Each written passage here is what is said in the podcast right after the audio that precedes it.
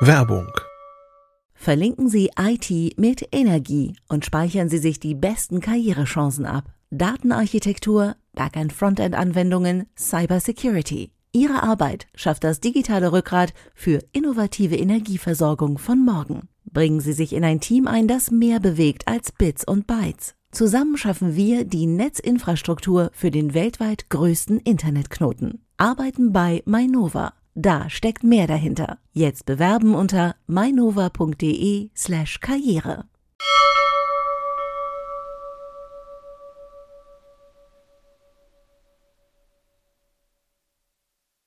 Heute in CT Uplink geht es um CPUs. Mein Kollege Christian Hirsch hat den Ryzen 5700G getestet und erklärt uns, was diesen Kombi-Chip so besonders macht.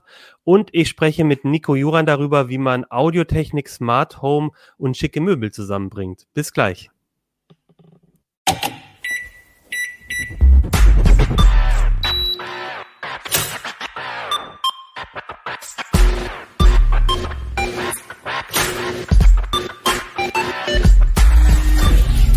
CT Uplink.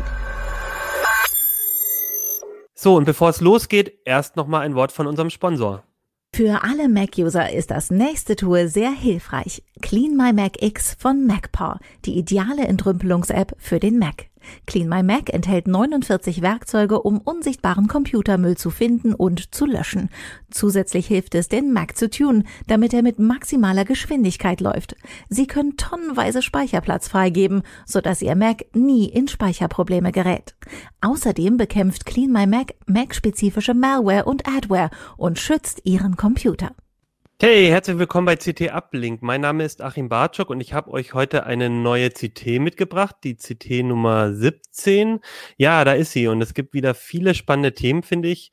Ähm, wir machen alte Geräte mit dem Raspberry-Flot. Äh, es geht um ähm, das mobile Office ins Grüne mitzunehmen, Online-Wahlwerbung, vieles, vieles mehr. Und zwei Themen, die da drin vorkommen, ist zum einen ein CPU-Test und das andere ist ein besonderer Lautsprecher von IKEA und das dachte ich, sind zwei schöne Anlässe, mal zum einen wieder über CPUs zu reden und zum anderen über Audiotechnik zu Hause und wie die eigentlich so aussieht. Und darüber spreche ich mit meinen beiden Kollegen. Zum einen Christian Hirsch. Hallo Christian. Ja, hallo. Christian, ähm, erzähl vielleicht mal ganz kurz, was du bei CT machst.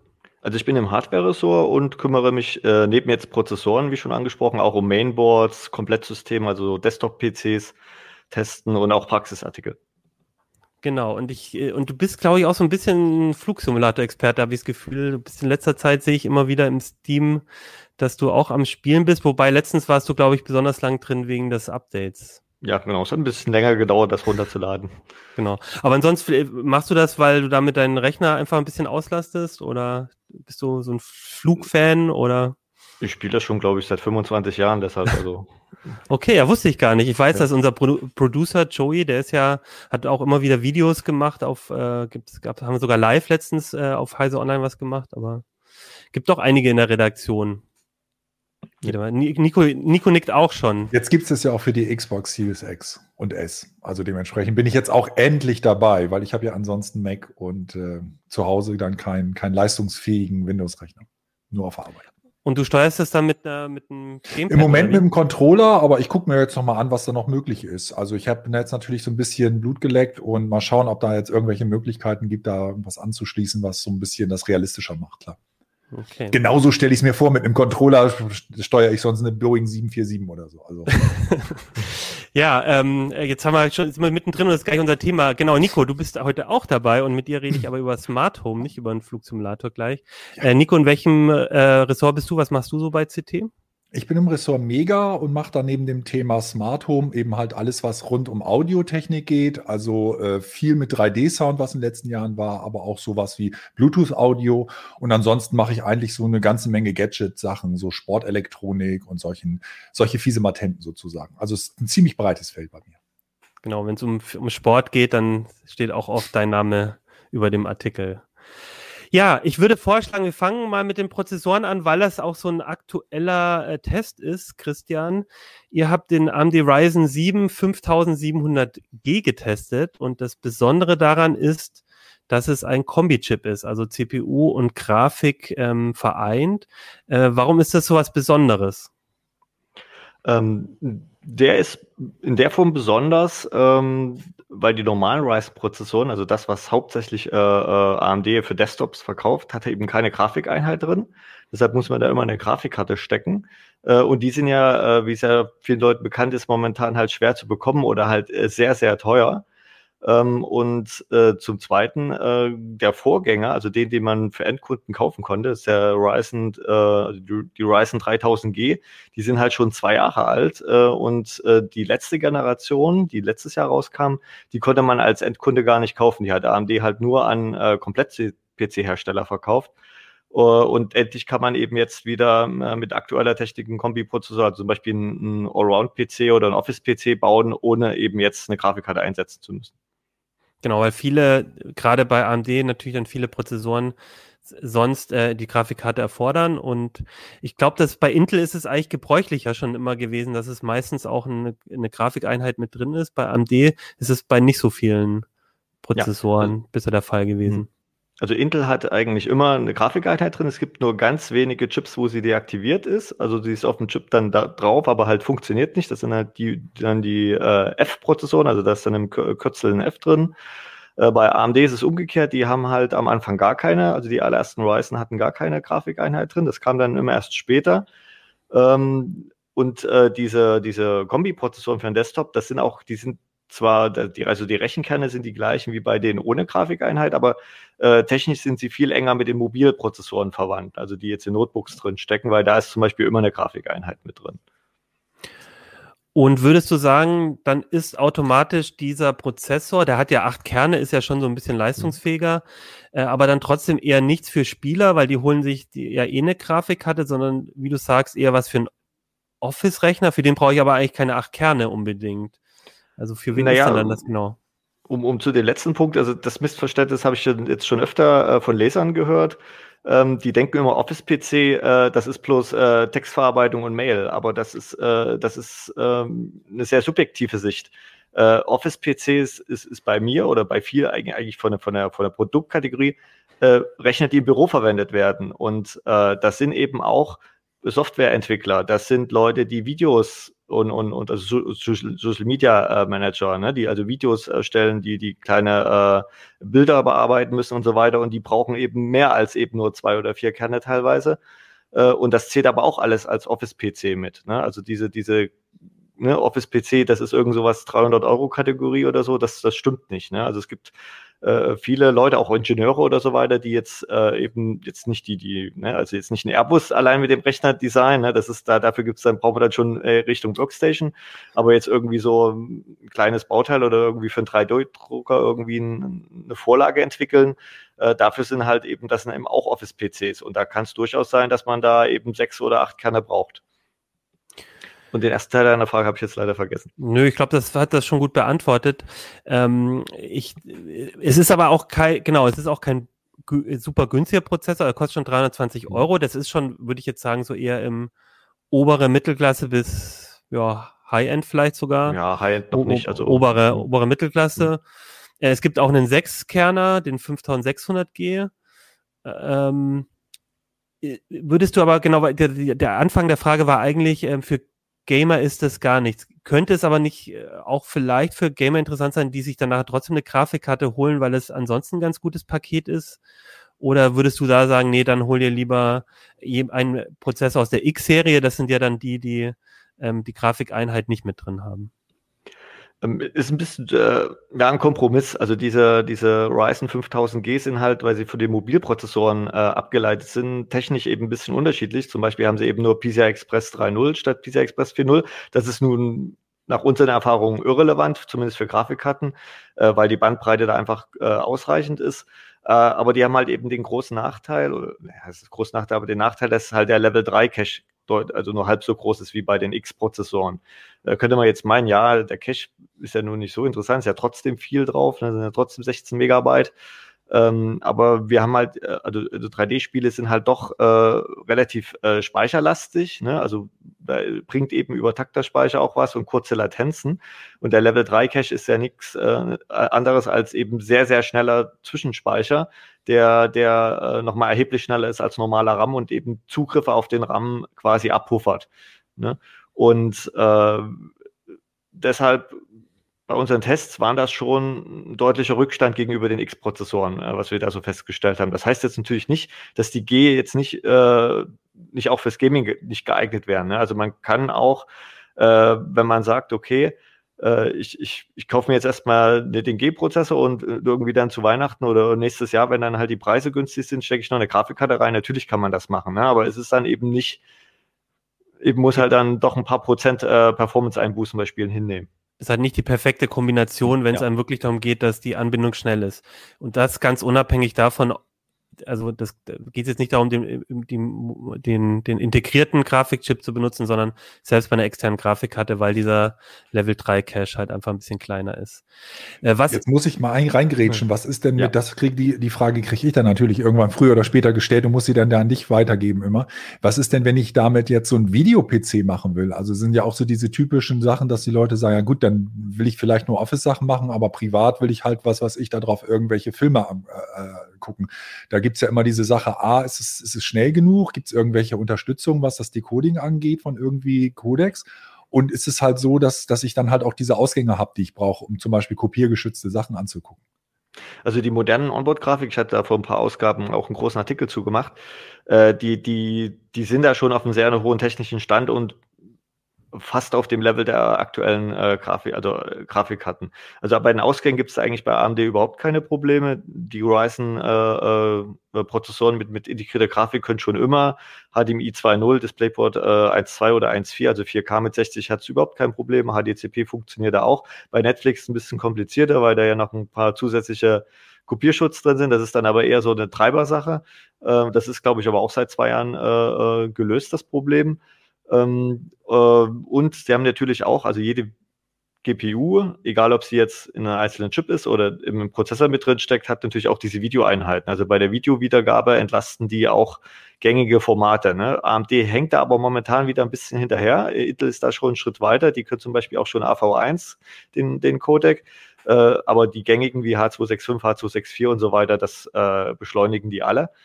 Ähm, für fürs jetzt, äh, wenn man jetzt Videoschnitt machen will, also zum, zum äh, Codieren, ähm, da gibt's auch Hardware-Einheiten drin. Da ist halt ein bisschen das Problem, dass eben dieses Intel QuickSync eben weit viel mehr verbreitet ist in den Programmen als zum Beispiel dieses VCE, was äh, AMD da verwendet. Aber muss man halt immer schauen. Also wenn man eben weiß, okay, ich will 100% eben diese Software einsetzen, dann muss man eben bei der Prozessorauswahl eben schauen und dann sagen, okay, dann ist vielleicht doch Intel besser für mich.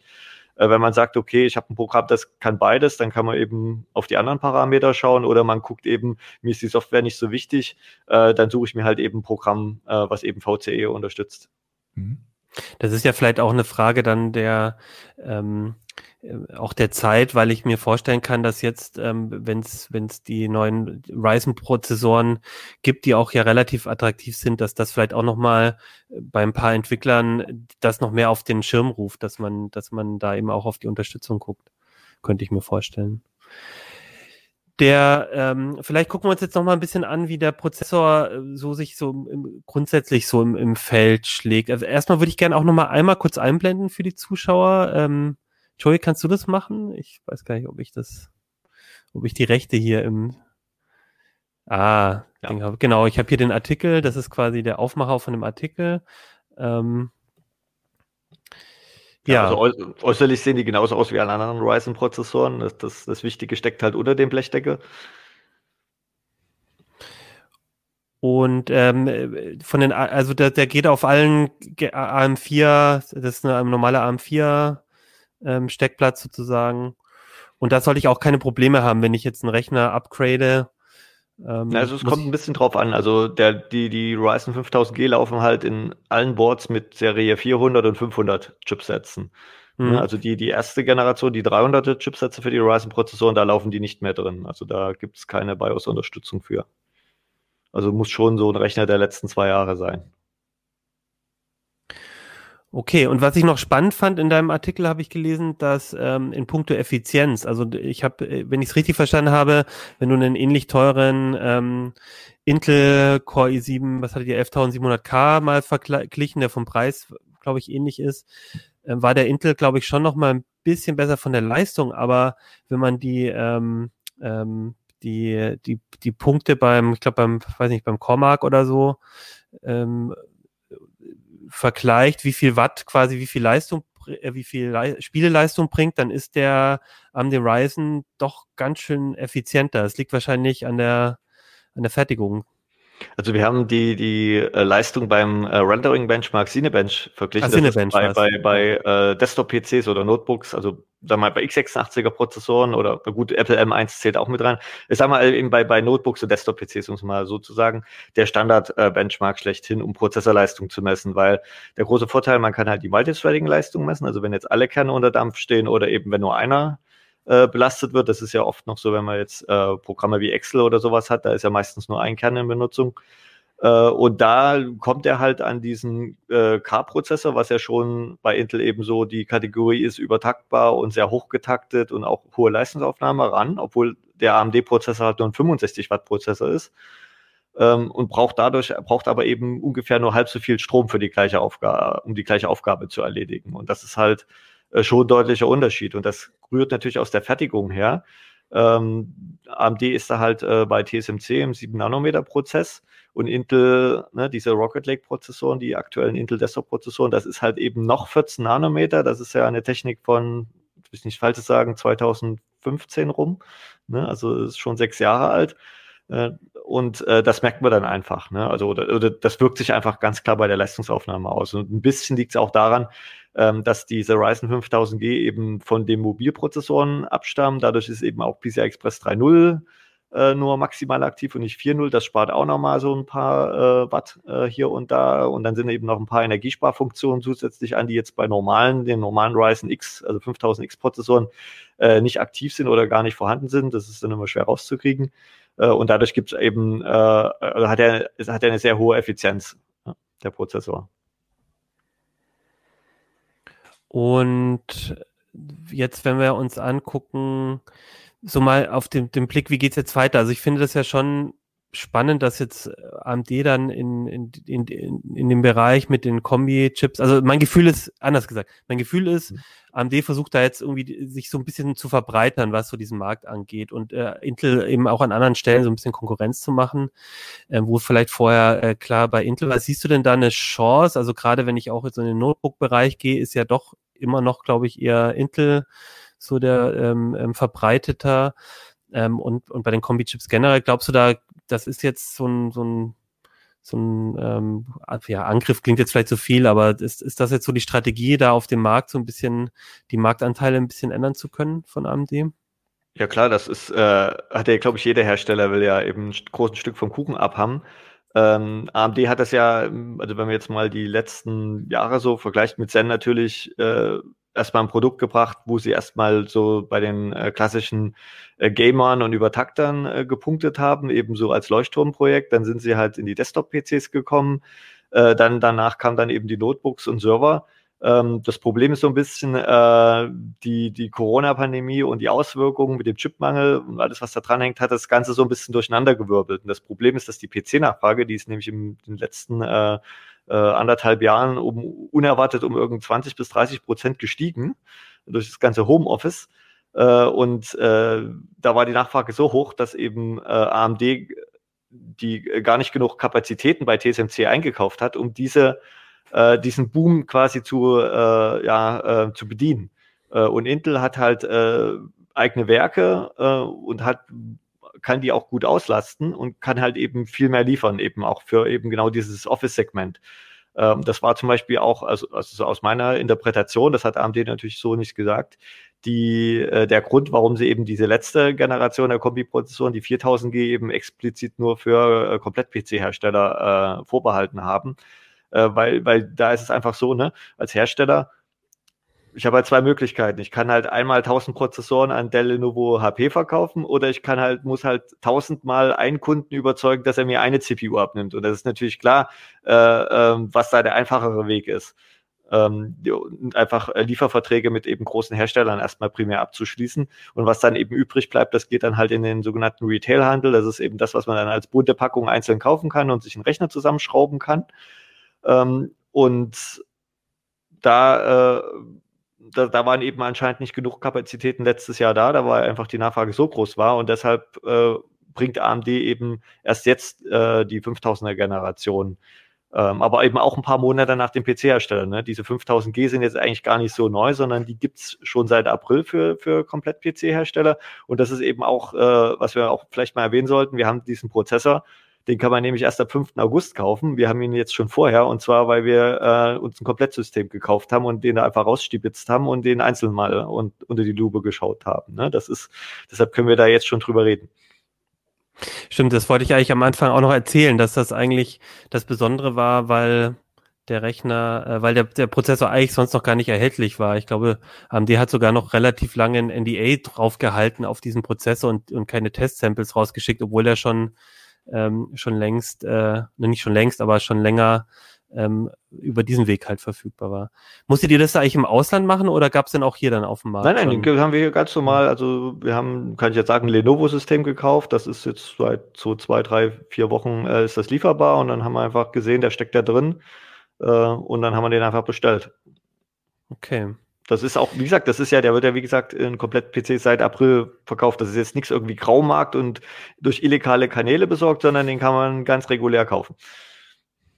Nur eben nicht einzeln, um ihn dann äh, einzubauen in einen Selbstbau-PC. Ne? Das geht, wie gesagt, erst ab 5. August. Eine Sache, die ich vorhin noch vergessen hatte, ist, äh, weil du gesagt hast, ne, Office-PC und oder genau für Videos äh, schneiden oder oder Projekte, was ich bei 3D-Drucker machen. Man kann ja aber natürlich mit diesem Grafikchip auch spielen. Kannst du vielleicht einmal, kann man vielleicht einmal nochmal sagen, was für Spiele man dann aber trotzdem auch mit dieser Grafikeinheit spielen kann. Also, na, wenn ich jetzt irgendwie sage, ich, ich spiele halt nur, keine Ahnung, nicht, nicht die grafiklastigsten Spiele, dann reicht das aus. Also kannst du da ein paar Beispiele nennen? Ja, also, äh, die, also die ist ja nicht schlecht, die Grafik, die da drin steckt. Ne? Also man muss immer nur eben die, die, den, den Vergleich sehen. Ähm, die hat halt eben 512 Shader-Einheiten und moderne Grafikkarten haben halt 3000, 4000, 5000 Shader oder so in der, in der Größenordnung. Ähm, und äh, es reicht halt für so typische E-Sport-Titel, ne? also Counter-Strike oder Dota 2, ähm, also die schon älter sind, die nicht mehr so die höchsten Anforderungen haben, die kann man da in Full HD auch schon mit hohen Details problemlos spielen, flüssig. Äh, aber schon bei Simulationen, ne, so wie Anno 1800, die halt eben moderner sind, da muss man schon die Grafik sehr, sehr weit runterdrehen. Das sieht dann nicht mehr so super aus und, und kann dann ins Ruckeln kommen und alles, was halt eben anspruchsvoll ist, ne? also Thema vor uns hatten wir den Flugsimulator oder eben aktuelle Shooter, ne? also dafür ist das einfach ungeeignet. Ne? Da müsste man eben auf 720p und, und Load-Details runtergehen. Das macht dann einfach keinen Spaß. Also das, äh, ne? dafür ist es halt nicht geeignet, aber ähm, muss auch sagen, diese Grafikeinheit, die der AMD verwendet, die ist ja auch schon ein paar Jährchen alt, diese Vega. Das ist, ist äh, äh, da sind sie ja bei Grafikkarten, haben sie da ja schon diese RDNA 2 Architektur, die da deutlich moderner ist und mal schauen. Also nächstes Jahr wird es ja auch wieder neue Prozessoren geben und wir gehen da fest davon aus, dass es dann auch wieder neue Kombi-Prozessoren geben wird und dann wird wahrscheinlich da auch nochmal ein, ein kleiner Leistungssprung oder ein größerer Leistungssprung kommen.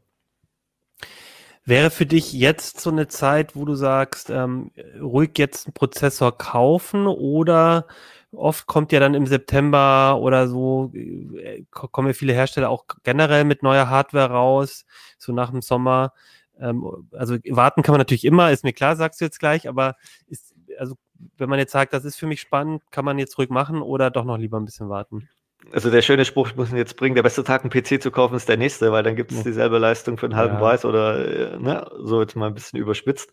Meine äh, Mutter aber, hat auch äh, immer gesagt, da kommt noch was Besseres. Genau, warten, da kommt noch was Besseres, da kann man noch mal warten. Nein, aber äh, im, im Ernst, äh, wenn man jetzt einen PC braucht, dann muss man jetzt einkaufen. So, das ist ganz klar. Und äh, großartig warten. Ich kann ja einfach sagen, was so kommen wird. Ne? Im Her also es kommen von AMD und Intel werden eher sehr spät gegen Ende des Jahres nochmal neue Desktop-Prozessoren kommen, die aber ein anderes Segment, die eben eher High-End, ne, und, und dann, dann eben nicht, nicht, äh, also da, bei Intel wird dann wahrscheinlich auch eine Onboard-Grafik drin stecken, aber eben eine relativ schwache, Ne? Also das ist äh, ein anderes Segment. Das ist dann da geht es um Kombination und eine High-End-CPUs. Da wird vielleicht noch mal also was so dem Jahreswechsel rumkommen.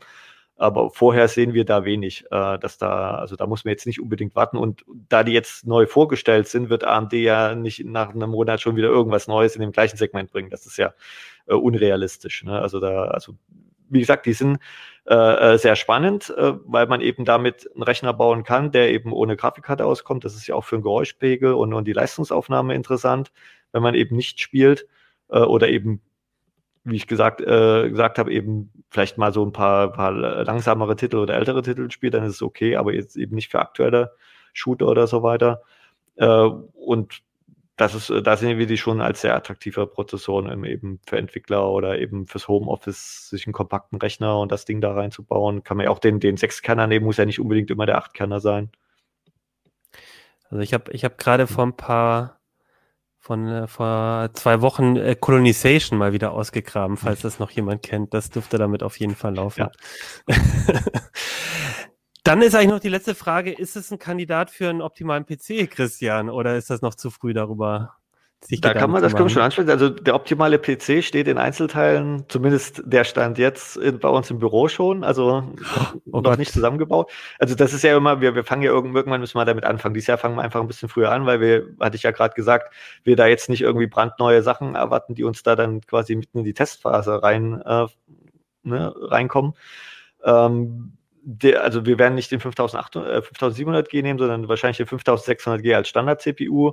Natürlich dann eben mit der Flexibilität, dass man eben auch dann den 16-Kerner reinpacken kann und eine dicke GeForce RTX, äh, weiß ich nicht, äh, 30, 70, 30, 80, haben wir noch nicht entschieden. So was der Richtung. Aber grundsätzlich äh, wird es natürlich wieder einen Ryzen-Bauvorschlag geben und da ist das auch einer der Prozessoren, der da reinpassen wird.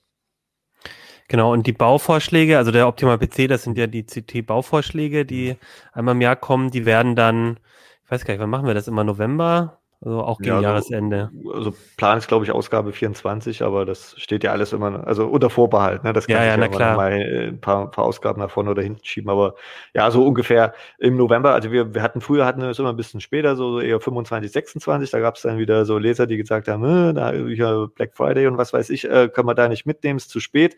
Wollen es ja auch noch zusammenbauen vor Weihnachten und deshalb haben wir das dann irgendwann mal so Richtung Ausgabe 24, so in, in Anfang November oder Mitte November, wann die rauskommt.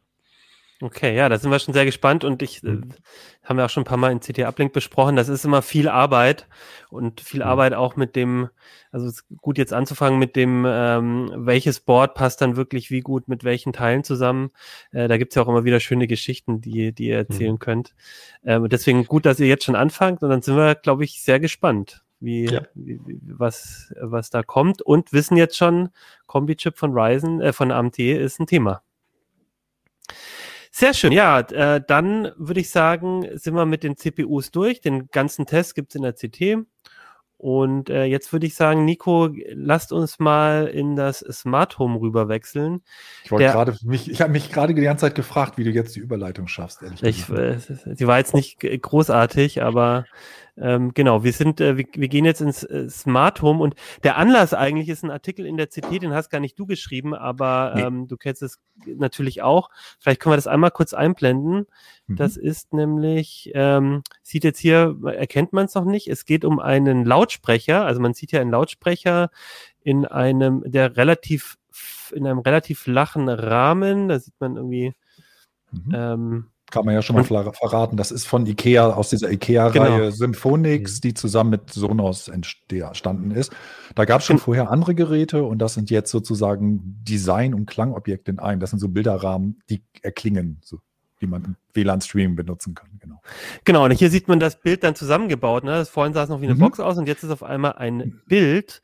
Äh, genau. Und das, äh, genau, Ikea hatte schon mal so eine Lampe, glaube ich, und was fürs Bücherregal. Also genau. so dieser Versuch, Möbel mit, mit, äh, mit ähm, Smart Home Elementen zu verbinden.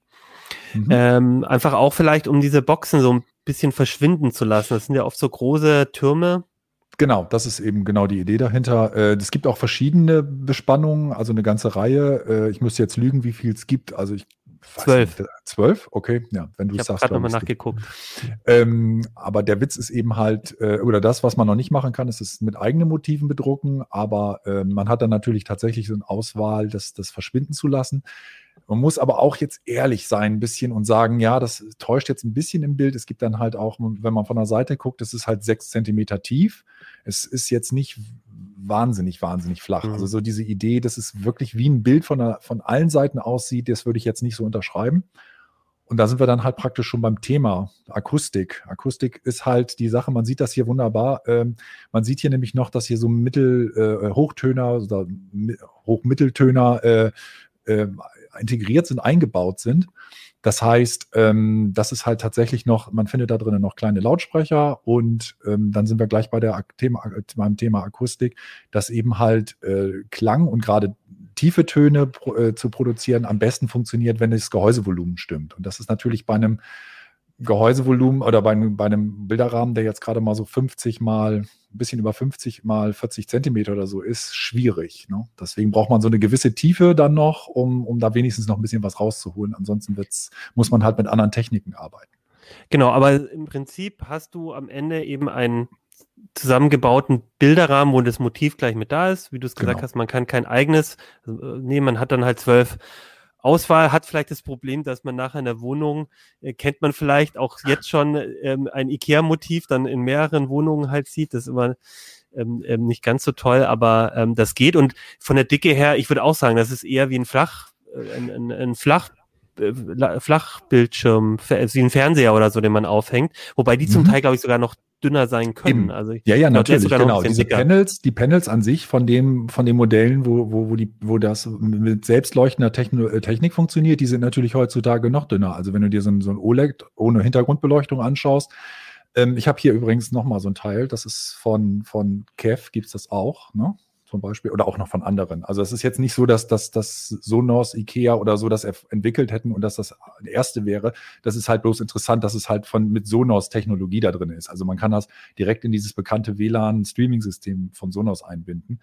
Ähm, das Problem ist, das ist vielleicht ganz interessant. Also das Problem ist eben halt, wenn du wenn du das nicht machen willst mit normalen äh, Lautsprechern, dann musst du irgendwie eine ganz flache irgendein flaches Material nehmen und das in Schwingungen versetzen. Aber dann hast du halt einfach ein Riesenproblem, nämlich dass es schwingt und das muss auch in der richtigen Zeit wieder stoppen. Und eben das anzuregen, gleichzeitig dazu zu bringen, dass es nicht dröhnt, gleichzeitig dazu zu bringen, dass es gut klingt einigermaßen, da sind schon viele Firmen in, der, in den vergangenen Jahren drüber äh, extrem gescheitert. Also ich erinnere mich daran, dass ich vor, als ich bei CT angefangen habe, vor 20 Jahren, da schon Geräte auf dem Markt hatte, äh, auf dem Tisch hatte, die, die wesentlich dünner waren, aber die auch einfach wirklich wie ein Sack Schrauben geklungen haben. Also es funktioniert halt nicht gut. Ne? Dann ist und schon vor allen Dingen nicht für 180 Euro. Man muss jetzt einfach auch mhm. mal hier in der Relation sehen. Ich glaube, die, die kosten so 180 Euro, diese, diese, diese IKEA-Lautsprecher. Ähm, technisch machbar ist eine Menge, aber das ist eben halt auch immer dann irgendwann eine Preisfrage.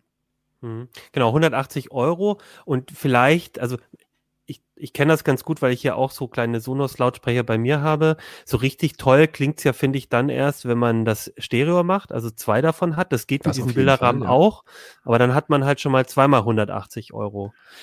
Wobei und richtig, richtig gut klingt's, wenn du dann irgendwo noch einen Subwoofer hast. Also der, der, Vorteil, der Vorteil ist bei diesen kleinen Boxen halt immer, dass, dass sie halt, oder die Einschränkung ist, dass sie halt immer die, die mittleren und hohen Töne ganz ordentlich hinkriegen, aber die tiefen nicht. Ähm, wenn du dann sagst, ich mache einen Subwoofer dazu, dann kann er das ganz gut unterstützen, aber da muss man halt immer genau aufpassen, weil wenn die nicht weit genug runterkommen, dann muss sozusagen der Subwoofer nach oben kommen, aber dann wird der hörbar, dann kannst du den nicht wieder überall hinstellen. Also das ist so ein bisschen so tricky. Deswegen setzen sich also bis heute auch noch große Standlautsprecher durch. Wenn Leute da, wenn Leute äh, dem, kein Problem damit haben, die aufzustellen, dann merkt man ganz stark, dass das weiterhin bei den, bei den Audio, audiophileren äh, Lesern zum Beispiel wesentlich attraktiver, äh, äh, als wesentlich attraktiver empfunden wird. Vom Klang her jetzt. Trotzdem spricht, glaube ich, IKEA damit und, und Sonos, ähm, die das ja gemeinsam machen, so ein so ein Bedürfnis nach, was ich schon Definitiv. auch entdecke und bei vielen. Und das eine ist, ich glaube, diese ganzen Streaming-Dienste ist ja nicht nur Sonos. Gibt's ja, macht ja inzwischen fast jeder. Ich glaube, Teufel, Denon, sowas, Yamaha, Denon. Yamaha. Genau, die haben also dieses Bedürfnis, dass ich, weil es ja auch wirklich super komfortabel ist, ich habe irgendwo auf dem Handy, ähm, drücke ich auf Play und dann wird in der ganzen Wohnung synchron die Musik gemacht oder im, im Bad was das Radio, äh, woanders dann der äh, der der der der, der Musik, die Musik, die man gerade hören möchte. Und dieses diesen Komfort, den ich halt mit diesen Streaming-Boxen einerseits habe, dann zu paaren trotzdem mit einem guten Klang. Das ist ja dann mhm. schon, man möchte ja dann nicht oder nur Radio drauf hören Klang, genau. oder mit einem ordentlichen Klang, würdest du sagen, ja, genau, mit einem ordentlichen Klang. Und dann aber trotzdem auch, dass es ein, ein Einrichtungsgegenstand ist. Und ich glaube, das ist das Spannende halt, was, was, warum Ikea sich dem da auch so annähert. Ähm, so ein bisschen dieser Trend, die Sachen so verschwinden zu lassen, in Wohnung möglichst neutral, wenig, wenig drin stehen zu haben, was irgendwie den, so, so stört gerade wenn, was du angesprochen hast, nämlich das möglichst in vielen Räumen zu haben. Da geht's ja drum. Also äh, vielleicht stört's mich auch gar nicht im Wohnzimmer große, größere Lautsprecher zu haben. Aber wenn ich jetzt sage, ich hätte es auch gerne in der Küche, ich hätte es auch gerne im Bad, ich hätte es auch gerne im Schlafzimmer, dann möchte ich aber vielleicht nicht, dass jedes, jedes Zimmer so aussieht, als hätte ich da ein Heimkino eingerichtet. Also das ist eben tatsächlich ein Riesenmarkt. Also das ist keine Frage. Und äh, natürlich ist es halt auch so, so eine, so eine, so eine Riesenboxen, so eine Standboxen äh, können auch einfach so im Steh im Weg sein. Also das ist bei einer kleinen Wohnung eventuell auch nicht attraktiv. Und Regalboxen können auch extrem schwierig sein. Also wir müssen ja auch irgendwo, auch die müssen irgendwo stehen oder an der Wand hängen. Auch nicht unbedingt immer die beste Lösung. Klar, also wenn es das gibt, geben würde, ganz ehrlich, dass ich sagen würde, die, die, haben jetzt genau den Klang wie meine Frontboxen bei mir im, im Wohnzimmer, würde ich sogar meine abmontieren und das auch an die Wand hängen. Warum sollte ich das nicht tun? Klar. Also es ist halt, was einen Anspruch man hat. Ich glaube, das verstehe ich halt auch an dieser, an diesem an dieser Idee nicht so ganz wie anderen gegenüber. Ich finde, so ein Bilderrahmen habe ich halt eher im Wohnzimmer, glaube ich, hängen. Und genau da will ich ja vielleicht doch bessere Boxen. Und, und, so, und die Qualität von so einer Box, die ist vielleicht super für eine Küche oder für ein Bad vielleicht auch. Und da hat, ist zumindest bei mir so, habe ich eher nicht das Bild unbedingt hängen oder zumindest nicht das IKEA-Bild. Die Frage ist auch immer, wo muss ich das Bild hinhängen und wo sitze ich oder stehe ich nachher, um dann diesen Ton zu bekommen. Also natürlich kann man äh, auch so ein Bilderrahmen ersetzt jetzt nicht, dass es da irgendwelche Einschränkungen gibt. Du hast ja gesagt, ich zwei fürs Stereo-Perspektive. Aber wenn ich dann irgendwie einen oben rechts habe und einen unten links, dann habe ich auch keine wirkliche Stereoperspektive. Das muss dann auch irgendwie passen. Also mhm. es gibt viele durch solcher Geschichten. Wir haben das große Problem, das, das finde ich immer ganz interessant. Es gibt ganz viele Leute, die dann auch sagen, das verstehe ich irgendwie nicht, da müsste es doch viel mehr Entwicklung geben, da müsste es doch viel mehr Firmen geben, die sich dafür interessieren. Und wieso gibt es denn das nicht? Wir haben doch in den USA, da gibt es doch zum Beispiel auch einen riesigen Markt an Leuten, kommt da keine Entwicklung her. Das ist ganz interessant, was die Amerikaner zum Beispiel haben, ist In-Wall-Speaker. Ich weiß nicht, ob ihr das kennt. Das ist halt tatsächlich, weil die, weil die viele Häuser haben, wo einfach Holzwände sind, schneiden die ihre Wände auf und die haben einfach praktisch Leerräume zwischen zwei Holzwänden und dann kommen, werden da einfach komplett die reingeschoben und dann hast du halt eine riesige Box, aber die schließt halt nach vorne hin ab und es ist wunderbar. Das ist aber in Deutschland mit den Steinwänden in der Regel nicht ganz so einfach nachzubauen. Und ich glaube, in einer Mietwohnung dann irgendwie die, die Wände aufzuschlitzen, um da irgendwie schöne Boxen reinzubauen, das wird auch noch richtig schwer. Aber das ist ein Grund, weshalb zum Beispiel auch bei Dolby Atmos, wo wir das ja unter der Decke hatten, wo es denn hieß, äh, wir bauen uns einfach mal in die Decke Lautsprecher. Das waren halt amerikanische Entwickler, die gedacht haben, ja klar, so eine, so eine Decke ist schließlich aus Holz die schneide ich auf und baue da eine Box rein. Und als sie dann nach Europa gekommen sind, ist es gnadenlos gegen die Wand gefahren, weil natürlich die ganzen deutschen Nutzer gesagt haben, wie, wie soll ich denn die in die Wand bekommen? Also es war in die Decke bekommen, das, das haben die gar nicht verstanden. Wie, wie löst ihr das denn bei euch? Also wie gesagt, ich habe gesagt, also bei, bei uns, ich, also ich gebe es zu, meine, ich hatte auch mal für wirklich für viel sauer erspartes Taschengeld habe ich mir äh, damals eine, eigentlich auch eine kompakte, aber echt tolle HiFi-Anlage mal gekauft. Ähm, vor vielen, vielen Jahren, die mich auch lang begleitet hat. Aber seit ich halt irgendwie dann auf Streaming-Dienste und ja, tatsächlich in meinem Fall auch auf Sonos dann umgestiegen bin irgendwann, kam die dann aus dem Keller nicht mehr wieder zurück, weil ich dann gedacht habe, eigentlich reicht's mir. Ich, ich finde den Klang nicht so toll wie von meiner Anlage, weil ich aber auch nur die kleinen Sonos-Boxen habe und manchmal vermisse ich das dann doch. Ja, und das ist ja auch ein proprietäres System und ähm, ist gar nicht alles so einfach. Aber das war trotzdem der Komfort, ne, dass man halt in, auch im Bad und im, äh, in, in der Küche eben, genau wie du sagst, äh, die Boxen haben kann. Das hat dann dazu geführt, dass ich doch inzwischen nur noch eben mich, mich auf dieses Streaming-Dienst quasi dann ähm, verlasse. Wie ist das denn bei euch, Christian? Wie machst du das? Hast du noch eine Anlage? Ja, also ich habe in meinem Arbeitszimmer habe ich halt eine Anlage, die ist jetzt auch schon, glaube ich, 20 Jahre alt oder so, mit klassischen Boxen. Hier habe ich im, im Wohnzimmer habe ich dann auch so eine 5.1 Anlage, aber auch was günstiges, gebraucht gekauft mal von jemandem. Ja, aber das alles jetzt noch klassisch verkabelt, also nichts mhm. äh, Funk oder so weiter. Ich bin da halt äh, sehr klassisch, weil ähm, beim Kabel ist, wenn es nicht geht, weiß man, ist dann irgendwie Steckerlose oder das Kabel ist kaputt. Ne? Bei Funk ist immer so, ne, das kann die Cloud kann kaputt sein, das kann, äh, ne, wie heute früh ist ja bei der Telekom gab es da ein paar Probleme, konnte die Microsoft Cloud nämlich nicht erreichen. Ne? Es kann sein, dass äh, irgendwie die Kopplung nicht funktioniert. Also da habe ich auch immer oft, oft zu kämpfen, irgendwie bei, bei Bluetooth-Headsets und so weiter. Mal verbindet sich mal nicht, mal verbindet sich halt, will ich es mit einem Laptop verbinden, dann verbindet sich aber automatisch mit einem Smartphone und so. Also das so richtig irgendwie, ähm, ich weiß nicht, vielleicht kaufe ich immer das falsche Zeug, aber äh, so dieses, äh, ne, wie es immer in der Werbung ist, ja, einfach Klick und blub und schon ist alles perfekt verbunden. Irgendwie bin ich so ein bisschen auf Kriegsfuß damit.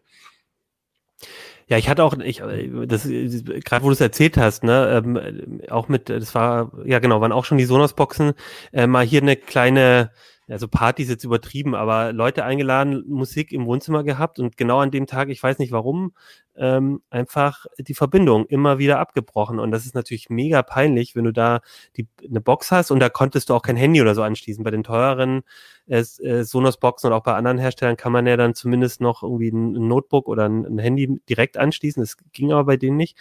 Und dann äh, lässt du da die Musik laufen und alle zehn Minuten bricht die Musik ab. Äh, das geht natürlich und gar alle nicht. so, oh, der Typ vom Technikmagazin. Ja, ja genau. Ja. Das kommt ja immer noch dazu. Als CT-Redakteur bist du ja dann immer äh, irgendwie, bist du nochmal doppelt ähm, böse angeschaut. Ja. Nico, wie machst du das? Hast du, weil du bist ja eigentlich schon auch so ein Smart Home Fan. Also ich glaube, ohne Streaming geht bei dir nicht, aber du bist auch ein audiophiler Mensch und Home Cinema Mensch. Hast du dann einfach fünf Anlagen bei dir rumstehen? Nee, ich habe äh, im, im, im, Wohnzimmer habe ich tatsächlich eine Anlage mit 5.1 unten und einer unteren Ebene und ich habe einfach ganz knallhart vier Deckenlautsprecher, die sind auch wirklich sichtbar auf, unter der Decke montiert. Also ich habe das nicht? Mich nicht. Also Meine optisch. Frau nicht. Mehr, mehr Leute muss es nicht stören. Wenn es die, wenn's die, wenn's die Besucher stört, ist es mir egal.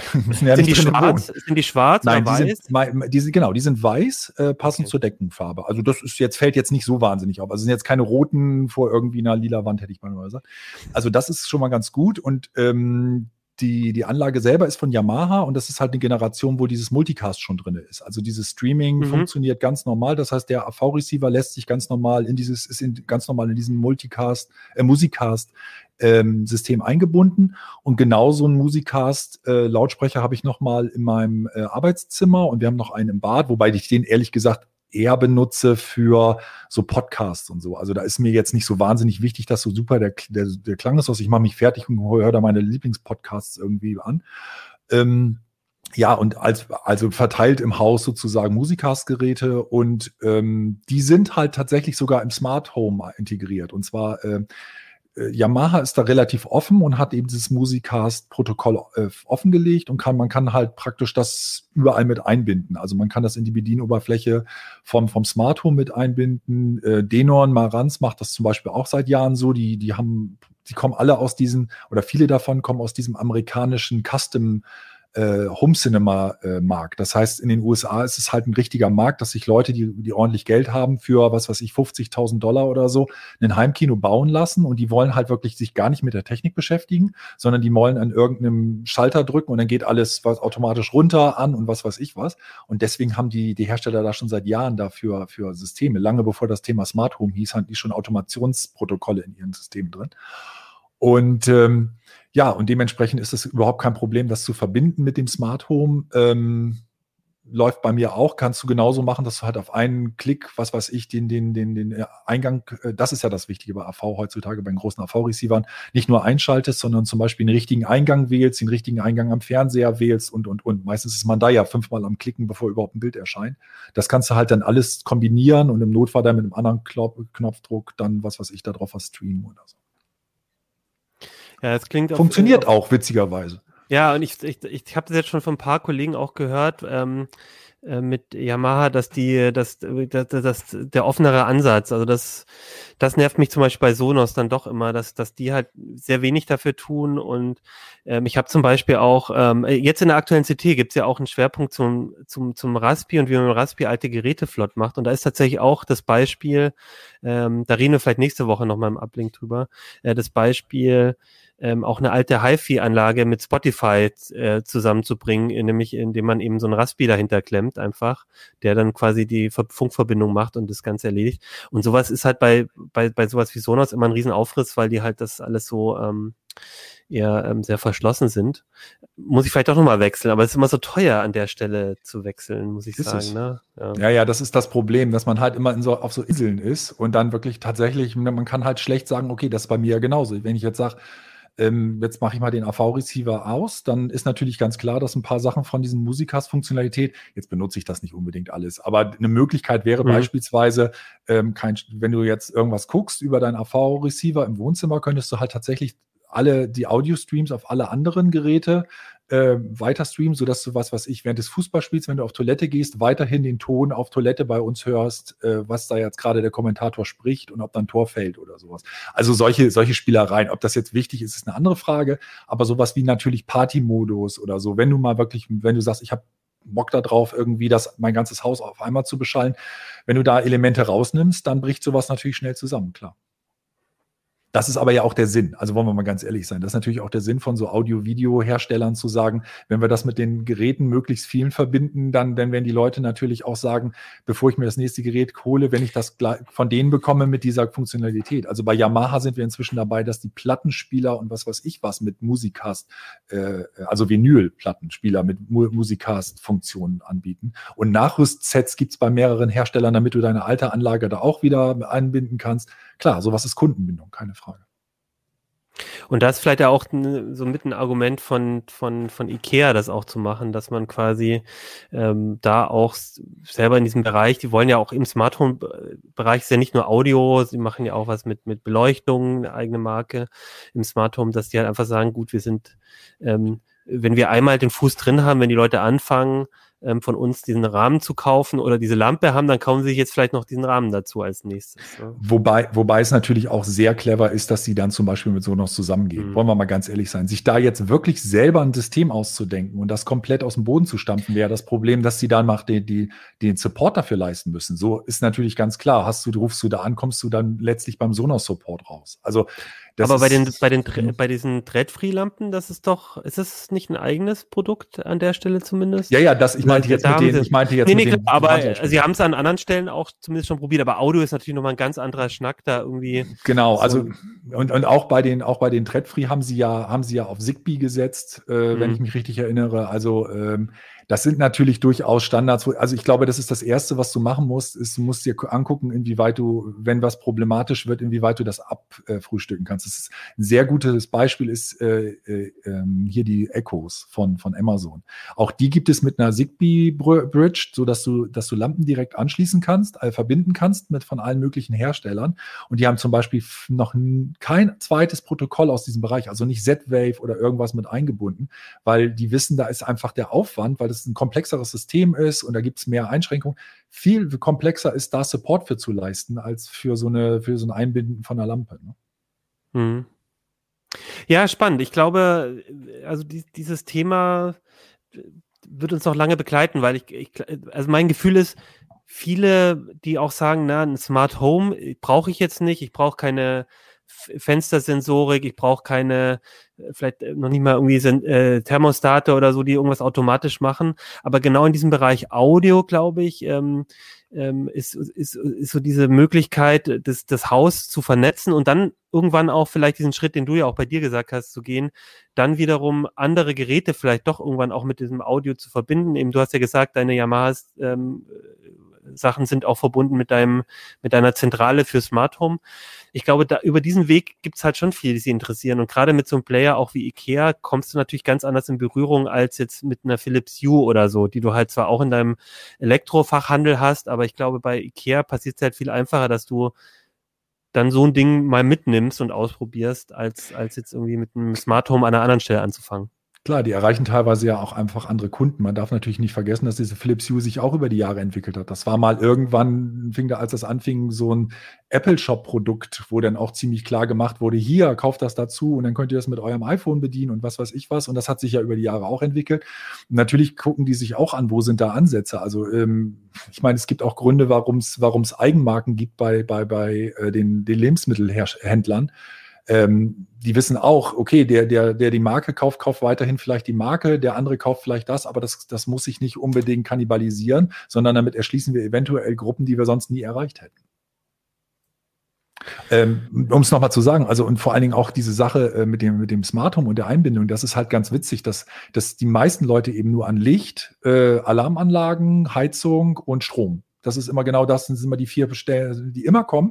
Und wenn du dann sagst, ja, es gibt ja auch was anderes, also sei es jetzt Smart Garden, sei es jetzt eben halt äh, Unterhaltungselektronik, dann sind die meisten sehr verwundert und sagen, naja gut, einschalten kann ich das Ding ja noch alleine. Und dann wundern sie sich aber doch, was da, was man da rausholen kann, eben wie die Sache, wenn du plötzlich irgendwie ein Gerät hast, das sieben Eingänge, fünf Ausgänge und was weiß ich was hat, dann bist du doch irgendwann ganz froh, vielleicht nur noch einen Knopf zu drücken und nicht irgendwie mit fünf Fernbedienungen zu hantieren.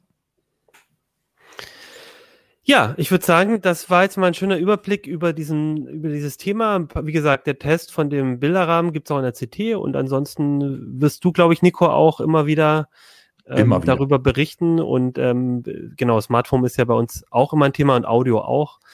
Ja, dann würde ich sagen, sind wir für heute durch. Das fand ich sehr spannend. Bevor wir äh, aufhören, würde ich gerne noch ein paar äh, Kommentare zur letzten Sendung vorlesen und davor gibt's aber jetzt nochmal Werbung. Für alle Mac-User ist das nächste Tool sehr hilfreich. Clean My Mac X von MacPaw, die ideale Entrümpelungs-App für den Mac. Clean My Mac enthält 49 Werkzeuge, um unsichtbaren Computermüll zu finden und zu löschen.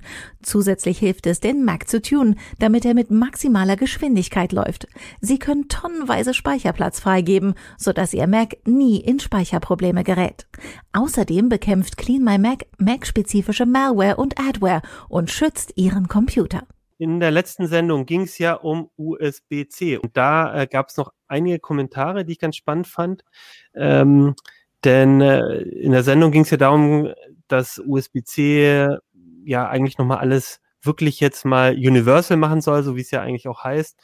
Und es dann aber doch immer wieder Probleme gab und da haben uns auch einige ähm, uns geschrieben, dass es ähnlich, dass, dass sie auch dann nicht immer so leicht haben. P196 schrieb zum Beispiel, dass äh, bei seinem Samsung-Tablet eigentlich mit dem beigelegten Netzteil ähm, nur langsames äh, Laden möglich war und dann mit einem anderen Netzteil es aber schneller ging. Fand ich ganz interessant, weil genau das Netzteil, das eigentlich beigelegt ist, doch äh, ein bisschen besser funktionieren sollte. Also das, da kann man aber vielleicht auch darauf achten, dass man ähm, sich doch ein anderes Netzteil auch kauft, wenn man das Gefühl hat, ähm, dass das nicht so gut funktioniert. Ähm, Micha H. hat geschrieben, dass er Probleme hatte, ähm, mit dem USB-C-Port an seinem drei alten Notebook einen neuen Monitor anzuschließen. Also auch da, ähm, es klappt halt doch nicht immer so ganz einfach.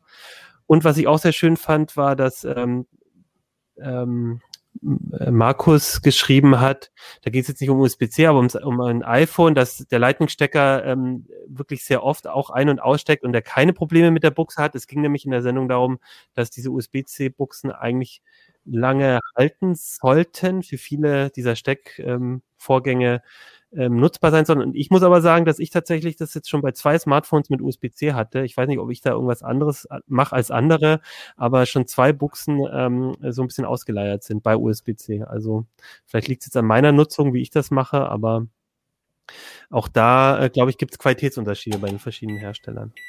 Gut, das war's für heute. Nächste Woche, wie gesagt, vielleicht, äh, wahrscheinlich geht's über den Raspi, geht's nochmal um die CT17 und bis dann würde ich sagen, äh, wünsche ich euch eine schöne Woche und macht's gut. Bis dann. Ciao. Ciao.